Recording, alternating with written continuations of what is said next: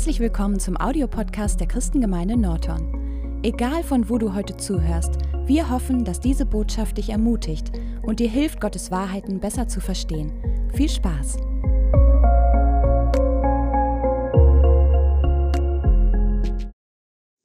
Guten Morgen.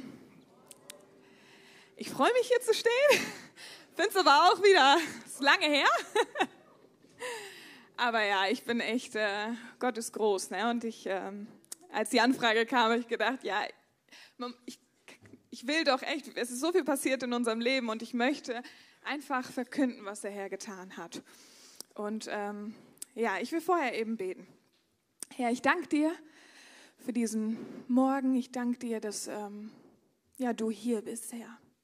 Herr, ich danke dir, dass du ein lebendiger Gott bist und wir wollen dich einladen, Herr. Sprich weiter zu unseren Herzen. Sprich weiter. Arbeite weiter mit uns. Herr, und ich will dich auch einfach bitten, sprich durch mich, Herr. Benutze mich. Ja, in Jesu Namen. Amen. Ja, ich habe schon ähm, kurz gesagt, in unserem letzten Jahr ist für unsere Familie ähm, ziemlich ja, viel passiert. Wir sind durch echt einige Krisenzeiten gegangen. Und ähm, ja, echte Zeiten in Not und ich, ich möchte heute euch darin ein bisschen mitnehmen und ähm, auch einfach teilen mit euch, was gewisse Werkzeuge für mich waren in dieser Zeit und ähm, wer Gott auch für mich war. Ähm, letztes Jahr im Juli, also vor einem Jahr, war ich schwanger mit unserem Sohn in der 16. Woche und ähm, ich habe ganz plötzlich äh, Blutungen bekommen, äh, ganz stark und ähm, abends, wir sind ins Krankenhaus und es äh, war ein, ein Hämatom, also ein, ein, innerer Blut, ein innerer Bluterguss direkt neben der Plazenta. Und von einer ganz schönen Größe, ähm, so dass ich einfach nichts mehr durfte ab dem Zeitpunkt, weil das Risiko war, ne, die eine sagte im Kreissaal, sagte die Ärztin, Natur entscheidet. Meine Frauenärztin sagte, nur der liebe Herr da oben entscheidet, ob dieses Kind lebt oder nicht. Ähm, aber es war echt eine Zeit, wo wir abwarten mussten, was passiert. Wir wussten nicht, keine Ahnung, wie es weitergeht. Nicht eine normale Schwangerschaft, wo man sich einfach freut, aber das war alles weg. Es war einfach in dem Sinne, in dem Moment, wo das passierte, war das weg. Ähm, und ne, das Erste, ich meine, wir leben mit Gott und, und für mich war das ganz klar, das Erste, was ich mache, ist, ich rufe aus zu meinem Gott im Gebet. Ne? Und ähm, Wisst ihr, ich glaube, jeder von uns macht Zeiten durch, wo, wo schwer ist, wo, wo eine Krise ist oder wo, wo wir das Gefühl haben, man ist in einem Sturm, es ist alles unruhig. Ähm, und auch in der Bibel ähm, gibt es Stellen, wo es darum geht. In Psalm 107 zum Beispiel geht es um eine Stelle auf dem Meer. Und dann steht aber in Vers 28, dann aber schrien sie zum Herrn in ihrer Not und er führte sie heraus aus ihren Bedrängnissen. Und ich denke, das ist echt der erste Schritt. Ne? Und ja, vielleicht klingt das für die einige, ja, ist ja klar, gehe ich zu Gott. Aber wisst ihr, ich glaube, dass es gar nicht so selbstverständlich ist. Wie oft versuchen wir, sitzen wir in unserer Not, sitzen wir in unserer Angst und gehen wir gar nicht diesen selbstverständlichen Schritt, dass wir zu Gott gehen, dass wir die Sache zu Gott bringen. Und ich denke, das ist ganz, ganz wichtig und dass wir uns das zur Gewohnheit machen sollten. Egal worum es geht, geht als erstes damit zu Gott. Ähm, ja, und als zweites habe ich aufgeschrieben, danke Gott dankt ihn. Das ist, das ist was, das ist, ja, stellt euch mal vor, in, in unserem Fall war das jetzt toll. Danke. Aber es ist so wichtig, es ist so ein krasser Schlüssel, wenn du einfach dich entscheidest, okay, ich weiß nicht warum, ich fühle mich auch nicht dankbar, aber hey, ich danke dir. Ich danke dir für das, was jetzt gerade ist. Ich danke dir. Ne, in Philippa 4, Vers 6 steht, seid um nichts besorgt, sondern in allem sollen durch Gebet und Flehen mit Danksagung eure Anliegen vor Gott kund werden. Und der Friede Gottes, der allen Verstand übersteigt, wird eure Herzen und eure Gedanken bewahren in Christus Jesus. Und das ist echt, ich denke, wisst ihr, in so einer Situation, wo es einem nicht gut geht, sind oft Angst und, und Sorge im Vordergrund.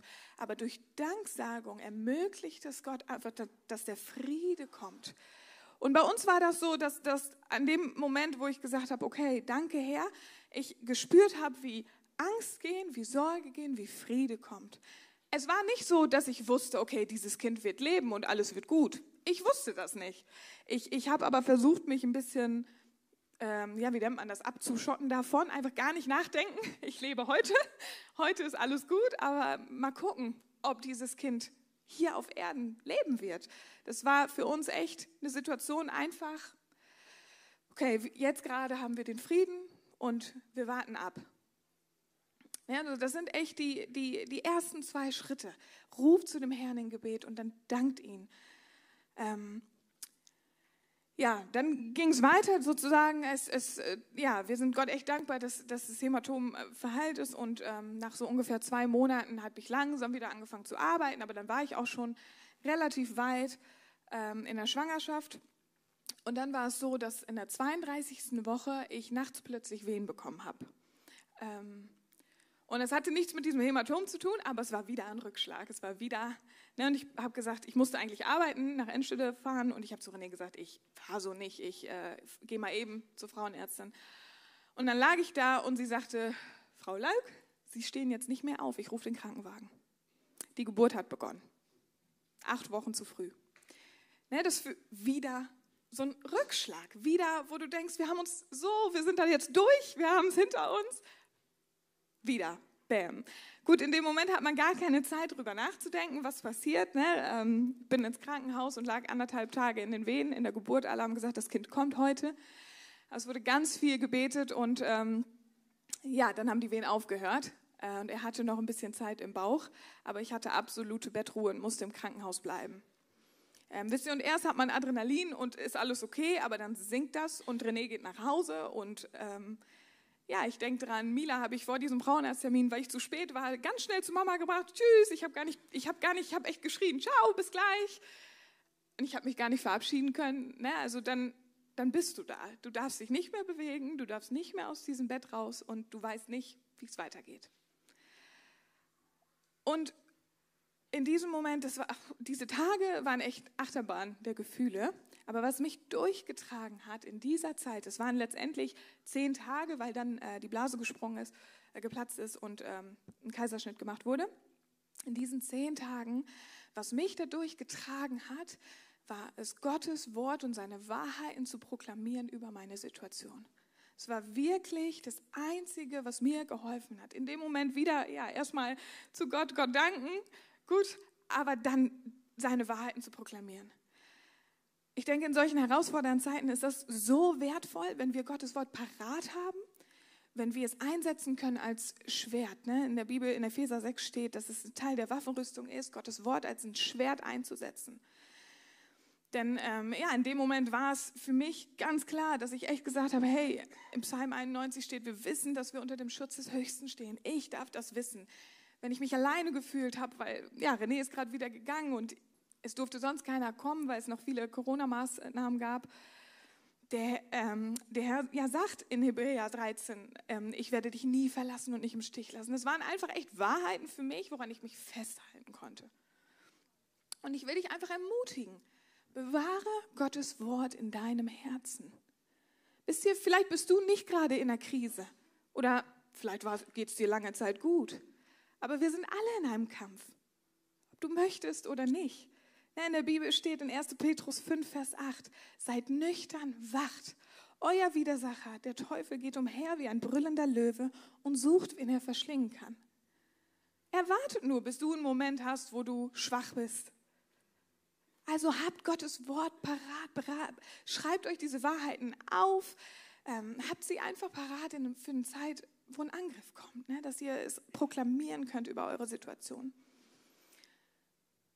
Denke, dass die drei Sachen auch zu machen, die helfen dir, um den Blick nicht auf deine Sorgen und deine Situation und dein Elend und wie du dich gerade fühlst ähm, zu lassen, sondern dein Haupt zu erheben und auf Gott zu schauen. Auf Gott zu schauen, wer er ist. Denn es, jetzt habe ich ein paar Werkzeuge genannt, was ich genutzt habe in dieser Zeit, weil ich einfach gemerkt habe, das, das hilft mir. Aber Gott will auch jemand für dich sein in so einer Krisenzeit. Ne, und diese, ähm, ich habe vier Punkte aufgeschrieben, wer Gott für mich war. Und ähm, ich denke, das ist, äh, ja, ich würde das einfach gerne mit euch teilen. Das erste ist eine Konstante. Wisst ihr, diese zehn Tage im, im Krankenhaus, es war, ähm, ja, es war ganz lustig, weil der kleine Mann sich so oft gedreht hat und immer eine Kontrolle gemacht wurde. Und dann hieß es, ja, morgens ist er Beckenendlage, also Popo unten, am nächsten, dann war er mit dem Kopf unten und das ging jeden Tag dreimal so. Die Ärzte haben schon Wetten abgeschlossen, wie das Kind jetzt liegt. Also es war immer ganz lustig, aber die Reaktion von dem Arzt, weil es waren immer unterschiedliche Ärzte, war auch, okay, wenn das Kind jetzt so liegt, machen wir morgen einen Kaiserschnitt. Nee, wenn das Kind so ist, warten wir ab. Und es war jeder Arzt, der eine Arzt war ängstlicher, der andere Arzt war freier und es war wirklich nicht schön. Und ich bin auch in diesen zehn Tagen auf drei Zimmer gewechselt und wisst ihr, solche Sachen, jede Veränderung hat mich wieder runtergebracht. Jede Veränderung musste ich mich erst so richtig raus, raus, ja, holen wieder. Und das, das ging echt auch durch zu wissen, hey, aber Jesus verändert nicht. Ne, es steht in Hebräer 13, Vers 8, Jesus Christus ist derselbe gestern, heute und in Ewigkeit. Und das war einfach so ein Halt in dieser, in dieser Zeit. Ähm, Gott will auch eine Festung für uns sein. Ich habe gerade schon gesprochen über Zeiten des Angriffs und in so einer Krisenzeit, ja, auch da wird der Teufel versuchen, Lügen zu verbreiten und wirklich äh, dich anzugreifen. Und es steht im Psalm 9, Vers 9 bis 10. Dann ist der Herr dem Unterdrückten eine Festung, eine Festung in Zeiten der Bedrängnis.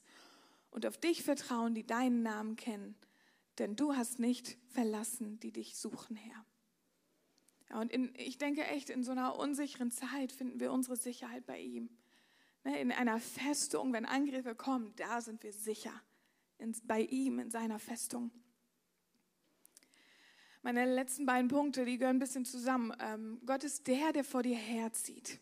In 5. Mose 31, Vers 8. Der Herr, er ist es, der vor dir herzieht. Er selbst wird mit dir sein. Er wird dich nicht aufgeben und dich nicht verlassen.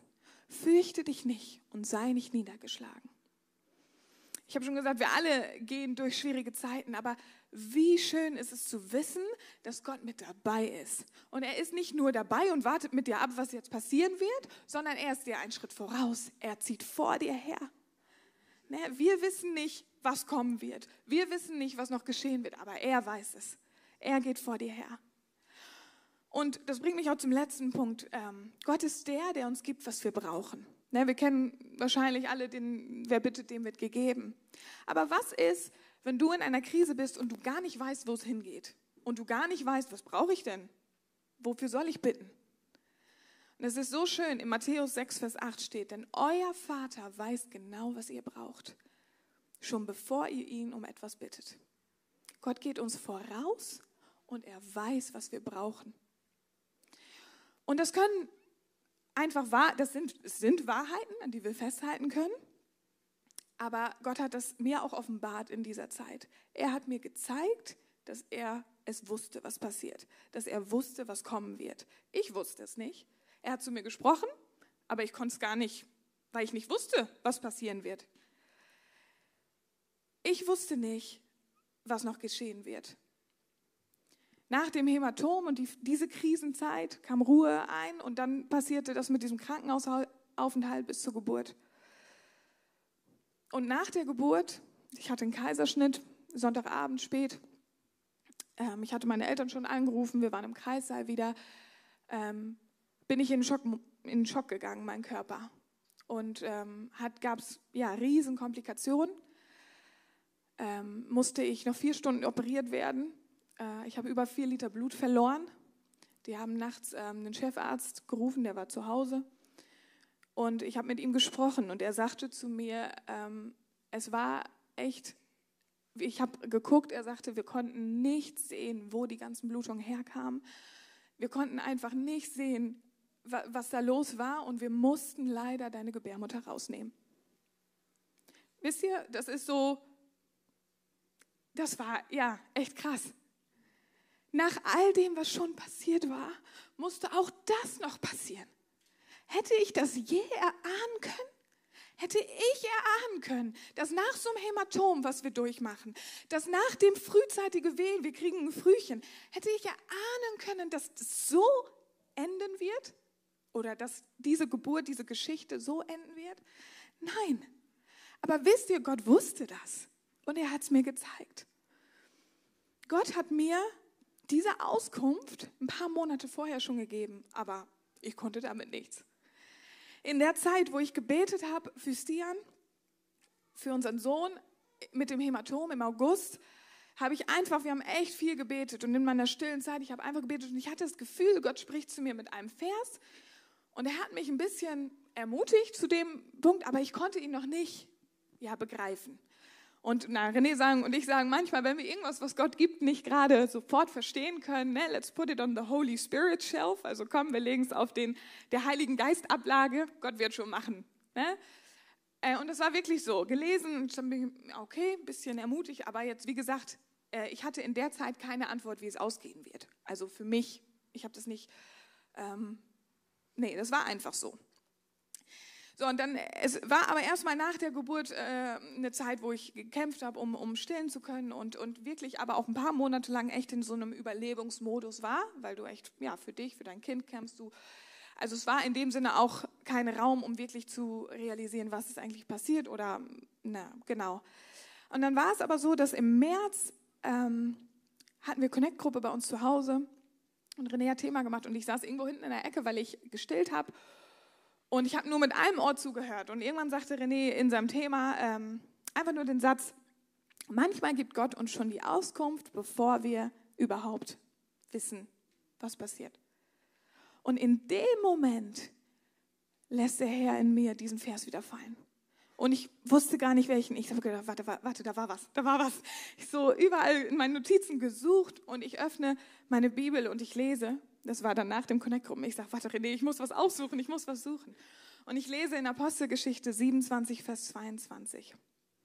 Und jetzt ermahne ich euch, guten Mutes zu sein, denn keiner von euch wird verloren gehen, nur das Schiff.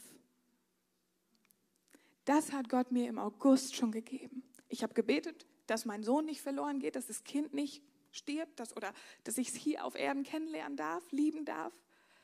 Aber Gott hat da schon gesprochen, keiner von euch wird verloren gehen. Nur das Schiff. Nur das Schiff. Es ist echt heftig. Also es war für mich so krass. Gott geht mir voraus. Er wusste das. Ich war für keine dieser Krisenzeiten vorbereitet. Das kam wie eine Welle. Das kam unerwartet. Ich hätte mich nicht vorbereiten können. Ich hätte nichts davon erahnen können. Aber Gott wusste es. Und er wusste nicht nur, dass ich ein Hämatom kriege, er wusste auch, dass ich an einen Punkt komme, wo, wo es knapp wird. Er wusste auch, dass es so weit kommen wird, dass sie die Gebärmutter rausnehmen müssen. Und er hat mir das gesagt, aber ne, wie gesagt, ich habe das zu dem Zeitpunkt nicht verstanden, aber er hat mir im Nachhinein so offenbart, dass er mir vorausging und dass er all das wusste. Er wusste es. Und es ist so wirklich so ein herrliches Gefühl zu wissen, dass Gott in solchen Zeiten, dass er dich nicht verlassen hat, sondern dass er bei dir ist und dass es Teil von etwas ist, was er vorbereitet hat. Das können wir manchmal nicht verstehen oder vielleicht auch oft. Aber ich will dich echt ermutigen. Vielleicht bist du gerade in einer Krise. Dann fang an, zu ihm zu rufen in Gebet, ihm zu danken. Streck dich aus, proklamiere sein Wort über deine Situation. Und vertraue darauf, dass Gott sich dir offenbaren will als irgendwas. Vielleicht als, als, als etwas, was du in letzter Zeit nicht gesehen hast. Dass er dein Tröster ist oder dass er dein Versorger ist. Wer weiß, Gott weiß es. Vielleicht warst du aber auch in einer Krise. Vielleicht hast du was durchgemacht, wo du sagst, okay, wo ist dieses fehlende Puzzlestück, wo Tanja hat letzte Woche drüber gesprochen, ne? dass wir nicht das ganze Puzzlebild sehen, nur Gott. Und dass wir das Gefühl haben, wo, warum? Vielleicht fragst du dich, warum so, musste das so? Warum musste das passieren? Ich kann mich auch, ich kann auch sagen, musste das? Gott musste das jetzt? Aber ich will dich ermutigen, wir haben heute, hier und jetzt schon eine Auskunft über diese Situation.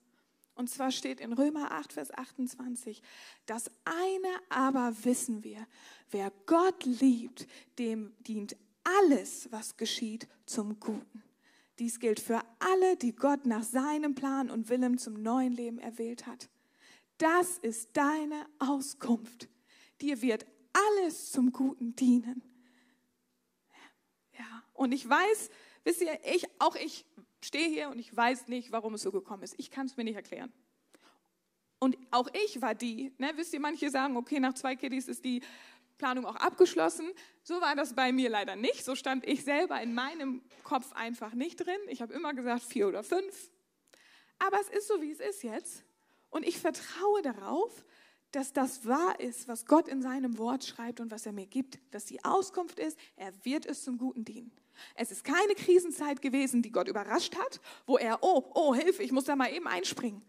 Nein, er wusste es. Er war dabei, er wusste es und es wird Teil sein von seinem Plan, in diesem Fall für mich, aber ich glaube das auch für euch heute Morgen. Egal in welcher Krise ihr steckt, egal in welcher Krise ihr sein werdet oder vielleicht wart, Gott wird zum Guten wenden. Er ist dabei, er geht dir voraus und er wird dich nicht verlassen. Amen.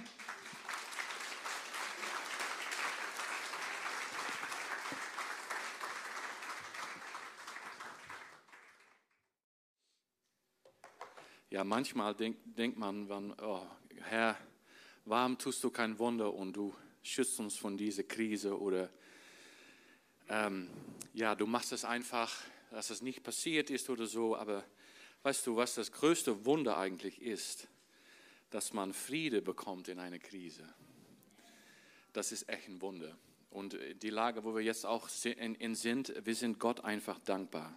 Unglaublich dankbar, dass, ähm, ja, für wer er ist. Er ist so gut. Und wir sind, jetzt sind wir anders äh, als, als, äh, äh, als vor diesen Krise. Also Gott hat uns noch mehr gezeigt, von wer er wirklich, wirklich ist. Also ich möchte mit uns, ähm, mit euch ähm, predigen über das, das Thema und das Titel ist Leben unter Gottes Frieden. Ja, und Jesaja 32, Vers 17. Und das Werk der Gerechtigkeit wird Friede sein und der Ertrag der Gerechtigkeit Ruhe und Sicherheit auf ewig. Und mein Volk wird in Wohnorten des Friedens wohnen, in sicheren Wohnungen und an sorglosen Ruheorten. Wow. Ich, ähm, weißt du, Gottes, Gottes Ziel, Gottes Absicht mit seinem Volk ist, dass es in Frieden lebt. Frieden. Denn Frieden und Ruhe zu haben, die Ruhe Gottes zu haben, das ist eigentlich, was der Mensch von sich selber im Haus nie, nie hatte. Adam, man, man muss echt ganz zum Anfang von alles gehen. Adam wurde am sechsten Tag erschaffen. Aber durch die Sünde gelangte aber aufgrund dieser Sünde nie in die Ruhe von Gottes. Weil nur Gott trat in seine Sabbatruhe ein. Das war nur er. Der Mensch hat den sechsten Tag nicht überstanden. Der ist nicht in die Ruhe von Gott eingegangen. Das war nur Gott, der in seine Sabbatsruhe einging. Also da sehen wir es schon, diesen Prinzip. Anstatt unter der Konsequenz der Gerechtigkeit zu stehen, was diesen Bibelvers sagt, das sagt, das Werk dass Gerechtigkeit ist Frieden, kam der Mensch unter die Folgen der Sünde, die zum Tod führte. Das ist alles Basistheologie. Ne? Man, man kennt diese Geschichte von Adam, aber man sieht da schon diesen Kampf, um einzugehen in Gottes Ruhe. Aber das war wohl Gottes Ziel mit dem Mensch. Er wollte immer, dass der Mensch sich in eine seine Ruhe verbleibt. Sorglos leben, wie Jesaja schreibt. In Ruhe sein, ungestört in seiner Gegenwart leben. Weil das sind Konsequenzen der Gerechtigkeit und nicht Sünde. Die Konsequenz von Sünde ist Tod. Die Konsequenz von Gerechtigkeit ist Gottes Friede. Ja? Und es ist eigentlich krass, dass seit Anbeginn der Zeiten genau um diesen Punkt, Eingehen in Gottes Ruhe, ein Kampf war. Den Menschen von Gottes Ruhe einfach fernzuhalten. Adam hat versagt, er wird letztendlich aus dem Garten rausgeschmissen Aber auch Israel ist nicht Gottes Ruhe eingegangen. Du und ich, wir sind nicht Gottes Ruhe eingegangen. Ja? Aber Gott, Gott möchte, dass wir Friede haben. Echten Frieden. Das Wort Frieden ähm, in Hebräisch Shalom. Ihr kennt das. Wenn ich gucke ebenso Johann, Shalom, da, da, das Bedeutung von Shalom ist, ist viel mehr als nur Frieden. Ne? Das, ist, das ist ganz viel drin. Ja, das ist äh, Wohlstand, Erfolg, Wohl, Wohlergehen und Gesundheit. All diese Sachen sind alle Teil von Gottes Shalom, Gottes Friede. Und diesen Text in Jesaja geht genau darüber. Gott verspricht es wieder zu seinem Volk. Ich habe für euch eine Ruhe vorbereitet. Und in diesem Text ist eigentlich eine, eine große Schatz aus der Bibel. Und manchmal, wenn man einen Schatz finden will, muss man eben anfangen zu graben. Und das möchte ich jetzt auch machen. Ein bisschen graben in diesen Text, in diesen Vers. Was steht hier wirklich? Also das Werk der Gerechtigkeit, wie gesagt, das Werk, das Werk, das heißt eigentlich das letzte Ziel das Endepunkt. Ja? Also das ist eigentlich ein bisschen ähnlich der Schöpfungsgeschichte. Alles hat sich aufgebaut, diesen Tage 1, 2, 3, 4, 5, 6. Was war der, der, der Werk von alles? Das Endziel? Der siebte Tag, Ruhe. Ja, das ist genau das Werk, das letzte Ziel der Gerechtigkeit. Also, das ist genau der Grund von diesem Bibelvers, den Kimi gerade gelesen hat. Wenn du Gott gehörst, dann wirken sich alle Dinge unabhängig von deinen aktuellen Umständen für Gute. Warum? Als Kind von Gott stehst du unter die Konsequenzen von Gerechtigkeit. Und das ist genau das. Ruhe. Ruhe. Du bist nicht unter die Konsequenzen von Sünde. Das ist der Tod. Wenn du ein Kind Gottes bist, bist, dann stehst du unter die Konsequenzen von seiner Gerechtigkeit. Und das ist Ruhe. Und ich denke, das ist so eine starke, tiefe Wahrheit, um sich zu realisieren, egal was jetzt heute passiert, Herr, ich glaube, du lässt es zum Mitwirken, zum Gute für mich, weil, weil ich bin unter dein Gerechtigkeit. Hebräer 4, Vers 9.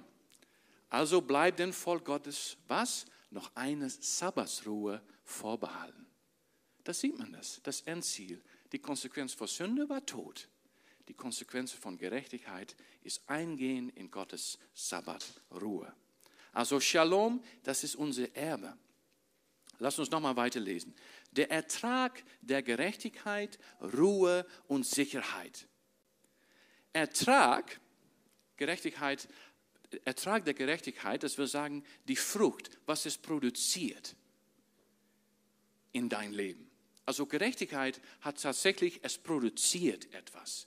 Es ist wie ein Frucht, der wächst. Und was ist diese Frucht? Ruhe und Sicherheit.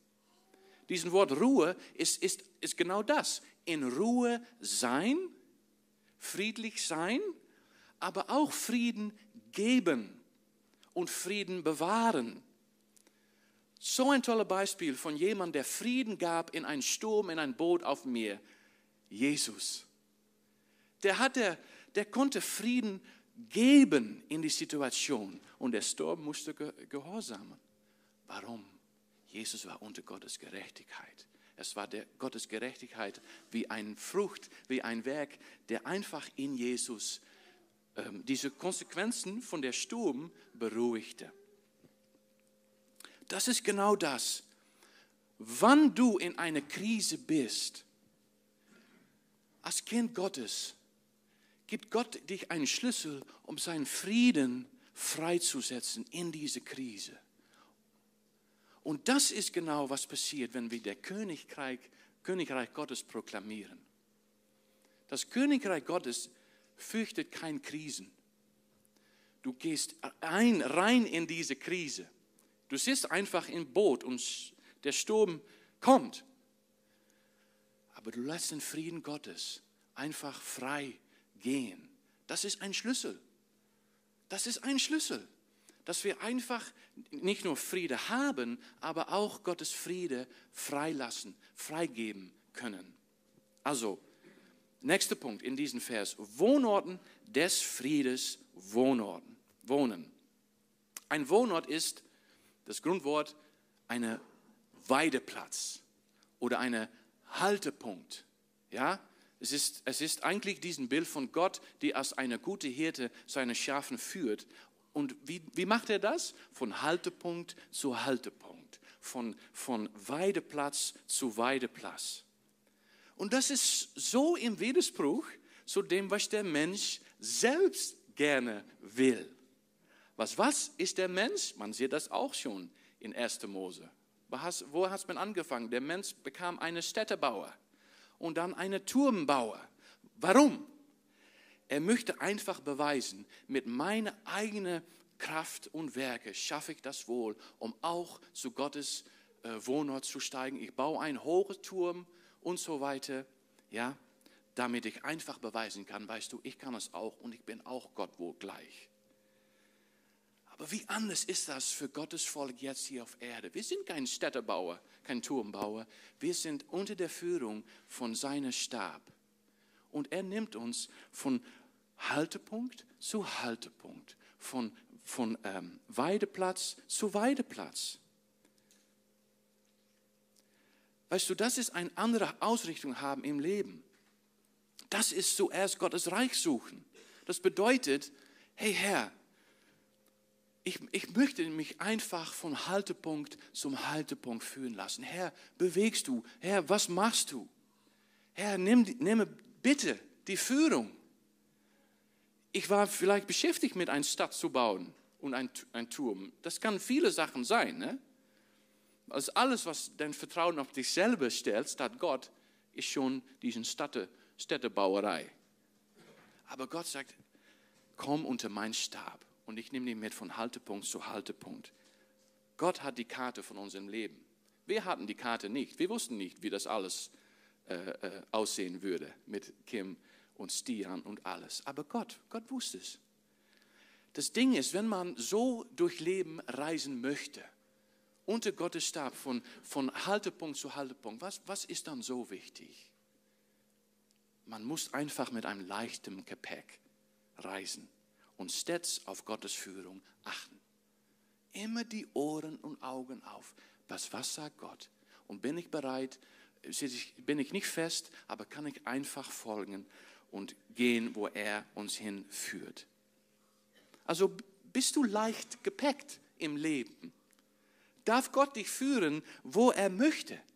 Weil diesen Halteplätzen, diese äh, äh Weideplätzen, das sind Orte von Friede. Weißt du? Das ist dein und mein Erbe hier. Also es ist ein Leben in Abhängigkeit. Abhängig leben. Mach dir bewusst, dass es sich bei diesem Haltepunkt um, um Weideplätze handelt. Es, ist, es sind gute Orte. Wenn, wenn du auf Gott vertraust, dann kannst du sich, dich einfach verlassen. Hey, es wird mitwirken zum Guten. Das Denken im Haltepunkten oder Weideplätzen statt Städte bauen, das ist eine Offenbarung. Es ist nicht natürlich. Der Mensch hat es die Kapazität nicht, um so zu denken. Die will, ein Mensch möchte gerne sein eigenes Ding machen. Städtebau oder Turm, Turmbau. Also bewegt Gott in, jetzt in meinem Leben? Fragezeichen. Verfolge ich? Fragezeichen. Bin ich leicht gepackt? Kann ich einfach alles sagen, Herr, Herr, nimmst du es und ich möchte mich einfach führen lassen. Also das ist eine, eine Haltung haben. Ja? Das Wort wohnen, das in der Grundtext, das bedeutet eigentlich sich hinsetzen und sitzen bleiben. Also wenn man denkt in, in, in dein Leben von Gott führt mich, vom Haltepunkt zu Haltepunkt. Was ist meine Position hier? Was ist meine Haltung? Was fragt Gott für mich? Ich darf mich hinsetzen und sitzen bleiben. Hinsetzen und sitzen bleiben. Das ist genau, was Jesus sagt in Johannes 15. Bleibt in mir und ich bleibe in euch. Das Wort bleiben in Griechisch ist genau das gleiche Wort im Alten Testament, in die griechische Version. Das hier. Sitzen bleiben in Christus. Und das ist eine Sache, um anfangen zu sitzen. Es ist eine andere Sache, um sitzen zu bleiben. Das ist oft so schwierig. Genau wenn man denkt in Haltepunkte, oh die, oh, die alte Haltepunkte hat ganz schöne Sachen dabei. Ich möchte noch eben wieder zurück her. Aber Gott sagt, nee, lass mich einfach, lass dich führen durch mich. Was du brauchst, stell, sitz dich einfach an meinen Tisch und bleib mal sitzen. Also sitzt du heute in Jesus? Das ist der Schlüssel. Hinsitzen und sitzen bleiben. Das soll unsere Haltung sein. Gott führt uns. Und wir setzen uns einfach in, in ihm. Das ist ein von den schwierigsten Dingen im Leben. Weil was mache ich hier? Ich bin in der Ruhe. Ruhe üben ist für einen Mensch fast das Schwierigste im Leben. Ruhe üben. Was für ein anderer Blick auf Leben, wenn du morgens wacker, ich möchte, hey, ich möchte heute mal Ruhe üben. Das hört mich so an wie Urlaub. ja, der Wahrheit ist, der Wahrheit ist, der Mensch kann nicht alleine in Gottes Ruhe eingehen. Das ist klar. Wir sehen das durch die Bibel. Es gab nur eine Person, ein Menschen, der es für dich und mich getan hat. Jesus. Jesus. Er gelangte in die Ruhe Gottes, indem er jetzt zu Rechten des Thrones Gottes sitzt. Jesus ruht jetzt im Himmel. Er regiert. Genau wie Gott am siebten Tag in seine Ruhe eingegangen ist, ist Jesus jetzt in seine Ruhe eingegangen. Und er hat alle Autorität bekommen und er ruht. Er ist in die Ruhe. Das ist, Eddie predigt jetzt über diesen fantastischen Buch aus Epheser, das, das Paulus schreibt so viel über diesen Thema. In Christus sein und verbleiben, ruhen in ihn. Aber wie können wir sicher sein? Wie, kann, wie kannst du, du sagst vielleicht, was für ein schöner Bibelvers und was du sagst, ist vielleicht alles wahr, aber es klingt fast zu schön, um wahr zu sein. Ich sehe das im Moment gar nicht in meinem Leben. Mein Herz erzählt mir ganz andere Geschichten. Meine Ohren hören im Moment ganz andere Lärme. Schauen wir mal nochmals zurück zu diesem Vers, Jesaja, diesen Kapitel. Und lass uns mal mit dem Anfang von diesem Kapitel beginnen. Jesaja 32, 1. Siehe, ein König wird in Gerechtigkeit regieren. Und alles andere unter diesem Vers folgt. Aber es fängt an mit Herrschaft. Alles beginnt mit der Herrschaft Jesu. Regiert Jesus in dein Leben? Sitzt er jetzt auf dem Thron von deinem Herzen? All diesen Versprechen, diese wunderbaren Verheißungen beginnen mit seiner Herrschaft. Und du sagst, ja, ist das so? Ist das Jesus? Ja. Lass uns mal den nächsten Vers lesen, 32, Vers 2. Jesaja, das ist natürlich ein, ein Prophezie, eine Vision. Er sagte, ein Mann wird sein wie ein Bergungsort vor dem Wind und wie ein Schutz vor dem Unwetter, wie Wasserbäche in einer dürren Gegend, wie der Schatten eines mächtigen Felsens in einem erschöpften Land. Wer war ein Bergungsort gegen den Sturm in einem Boot? Der auf dem Marktplatz stand und schrie, wenn jemand dürstet, komme zu mir. Und ich will euch von das lebendiges Wasser geben. Oder wer ist der kostbare Felsen, auf dem die ganze Gemeinde gebaut ist? Jesus. Jesus. Es fängt an mit Herrschaft. Ist Gott immer noch der Herr in dein Leben? Und es ist nicht nur, ja, ich habe 20 Jahre vorher mal gesagt, Herr, ich auch ich hebe meine Hand und jetzt. Nee, es ist für heute. Darf er heute dich führen lassen? Bist du bereit, dein, deine Städtebauerei mal loszulassen? Sagen, Herr, führe mich, führe mich. Ich unterordne mich unter deine Herrschaft. Vers 15 von diesem Kapitel. Solange, bis der Geist aus der Höhe über uns ausgegossen wird, dann wird die Wüste zum Fruchtgarten und der Fruchtgarten wird wie Wald geachtet werden.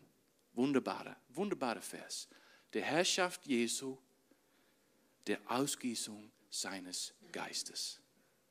Weißt du, Gott möchte dich so gerne erfüllen mit seinem Geist. Aber Gott kann nicht das erfüllen, wo er nicht herrscht. Siehst du, es fängt an mit Herrschaft.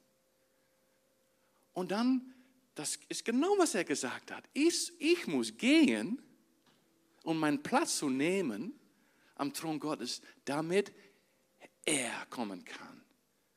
Er möchte seinen Geist ausgießen, damit Wüsten wieder zum fruchtbaren Feld werden. Also das bedeutet, dass deine aussichtlose Situation, deine Krise, das ist eine Wüste. Da ist kein Leben drin. Du bist auf den Punkt bekommen, dass du das gar nicht mehr siehst und es ist fast wie tot. Diese Situation kann heute in ein Wunder verwandelt werden. Das ist, was passiert, wenn du unter der Herrschaft Jesus bist und ihm einfach deine Wüste gibst, dass er es mit seinem Geist wieder füllen kann. Und was macht er damit? Es macht, er macht es wie ein Fruchtgarten. Lass dich heute wieder vom Gottesgeist erfüllen. Lass ihm dein Leben erfüllen. Aber es beginnt mit Herrschaft, Hingabe. Ein König regiert in Gerechtigkeit. Damit fängt diese Kapitel an. Das ist der Schlüssel zum ganzen Versprechen. Jesu Herrschaft. Und er sendet seinen Geist. Und er persönlich wird dein Augen wieder öffnen, dein Ohren öffnen und dein Herz verändern. Er gibt dich eine neue Geschichte. Erst dann kommen wir zu diesem Vers 17, wo wir, wo wir mit angefangen sind. Und kommen wir unter diese, das Werk der Gerechtigkeit, die Herrschaft des Friedens. Und wir setzen uns und wir bleiben sitzen,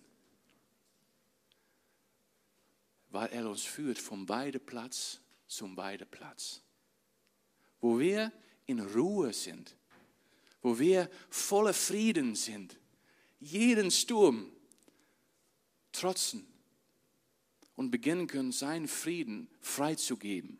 Das ist so eine kraftvolle Wahrheit, ein Schlüssel, der Gott uns heute gibt, damit der Himmel sein Reich einfach offenbar werden kann in jeder Krise.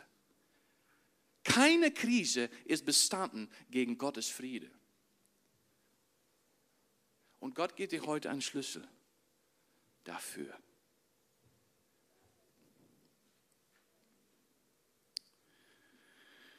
Sorglos und ungestört leben. Weißt du, es hört, es hört fast so gut an. Und ja, ich weiß, Jesaja malt hier auch ein Bild, da wird ein Tag sein, dann wird die ganze Schöpfung unter diesen Frieden kommen. Wir sind noch nicht so weit. Ja, das gibt noch Krisen, es ist real. Aber in Jesus, seine Herrschaft, ist das jetzt unsere Erbe in die Krise. In die Krise. Ich kann euch, weißt du, ich empfehle keine eine gute Krise. Das ist nicht meine Botschaft. Nee. Und es, es braucht unglaublich viel Gnade. Aber das, wenn Gott, man, wenn Gott sich sein Kind, weil uns ist so klar geworden, hey, genau in dieser Nacht von diesem OP, wo es alles so dunkel war, was kam? Was kam in diesen OP-Raum? Was kam in unserem Herzen? Was kam an der Mozartstraße im Herzen von Eddie und Thea? Weil Kimmys, Kim, Eddies Tochter auf Sterben war. Friede. Friede. Ich habe nicht gebetet für Friede. Herr, ich weiß, was wir jetzt brauchen. Ich brauche Friede. Er kam. Jesu kam. Ich habe ihn nicht gesehen mit meinen Augen, aber in mein Herz wusste es, Herr, ich bin, ich sitze auf dem Stuhl, ich kann nichts anderes als einfach the goodness of God anhören, Lobpreis und ich habe nichts mehr. Aber dann kam Gott. Er kam. Und ich werde nie vergessen, ich, da kommt ein Tag, ich werde Jesus Augen sehen, wir alle. Aber ich habe so ein, ein Bild bekommen von seinen Augen. Und weißt du, was ich sah? Freude. Freude. Wie er in die OP-Raum einfach einwandelte. In die Augen. Die Augen. Komplett, komplett hat er die Autorität in dieser Situation. Er war nicht bedrängt. Es war genauso, wie er im Boot war. Er war sogar am Schlafen. Weißt du, das ist der Werk von Gerechtigkeit. Das ist Gottes Frucht jetzt, auch in dein Leben. Wenn du Jesus auf den Thron deinem Herzen hast, darfst du heute von seinem Shalom spüren. Und das, das, das, geht, das geht so weit, dass sich Situationen enden und die kommen unter seine Friede. Aber es fängt alles an mit Herrschaft. Herr, ich ergebe mich. Gott, ich brauche dich. Ich bereue meine eigenen Wege. Ich war mal ein so ein Städtebauer, aber Herr, wirst du mich führen? Ich kann das Leben nicht alleine. Willst du mich mit deinem Geist erfüllen? Eine Krise kann so eine Wüste sein. Das ist so ein Bild von Hoffnungslosigkeit. Aber genau da, genau da. Willst du meine Augen öffnen, mein Herz verändern und meine Stimme, dass, dass ich deine Stimme höre? Damit würde ich abschließen. Weißt du, Krisen sind eigentlich Teil von diesem, das Leben hier auf Erde auch für Gottes Kinder. Ja, das ist so. Aber es fängt an mit Herrschaft, weil wir müssen uns einfach realisieren, wir sind nicht unter der Konsequenzen in Jesus von, wir sind, lass ich es so sagen, wir sind unter der Konsequenzen von Gerechtigkeit. Das Werk von Gerechtigkeit das hat das letzte Wort. Sein Friede. Amen.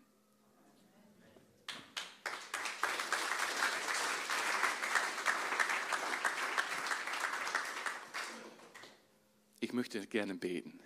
Ähm, ja, vielleicht kann das Lo Lobpreisteam nach vorne. Okay. Herr, ähm, ja, Herr, das ist, das ist, ähm, das war natürlich eine ein, ein kurze Botschaft, Herr, und man kann das so schnell auch wieder vergessen vielleicht. Morgen ist es Montag und dann fängt das alles wieder an. Herr, aber ich, ich bete einfach für diesen Moment, dass du jetzt kommst mit deinem Geist.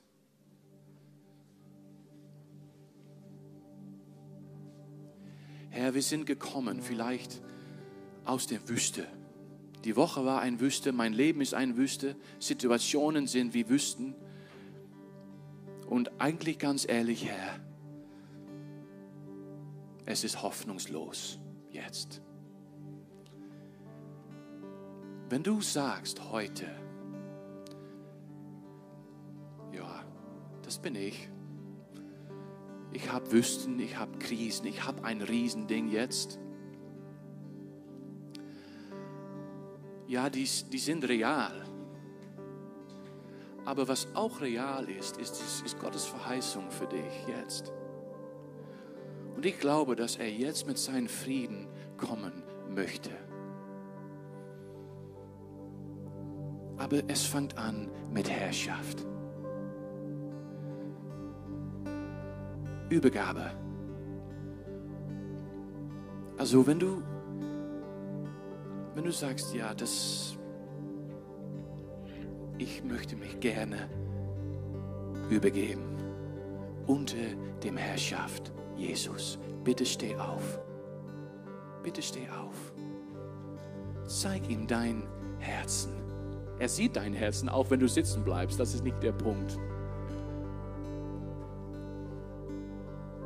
Der Punkt ist einfach, hey, mein Aufstehen ist ein Zeichen, Herr, ich übergebe mich.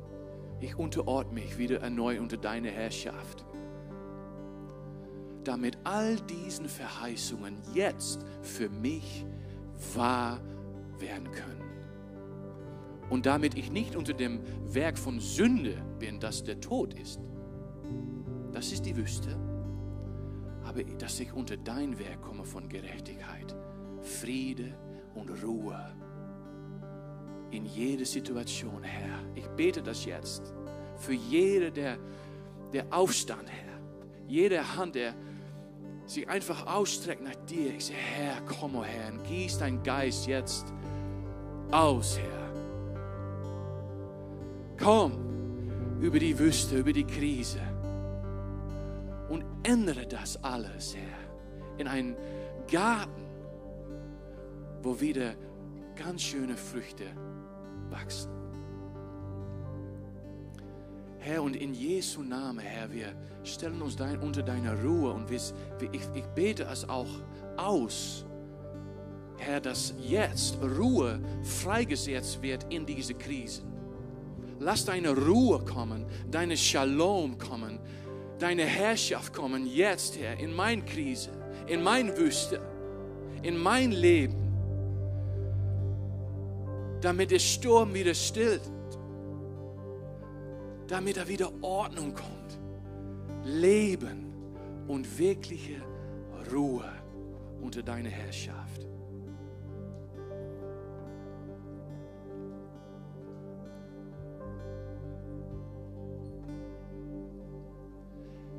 Herr, und ich setze mich hin.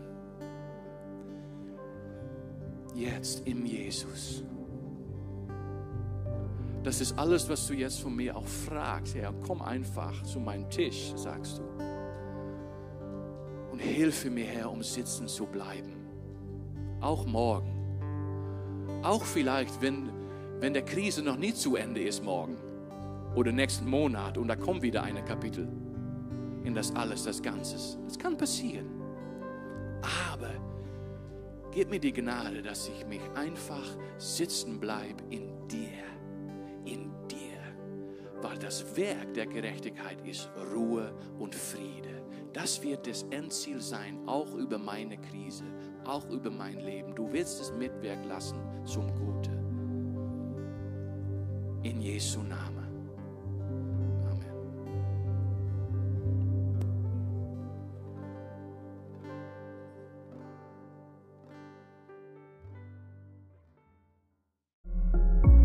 Wir freuen uns, dass du dir die Zeit genommen hast, diese Botschaft zu hören.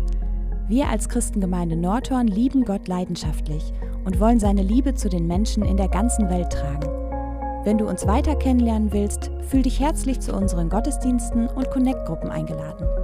Oder nutze unsere Website www.christengemeinde.com oder Facebook und Instagram, um mit uns zu connecten.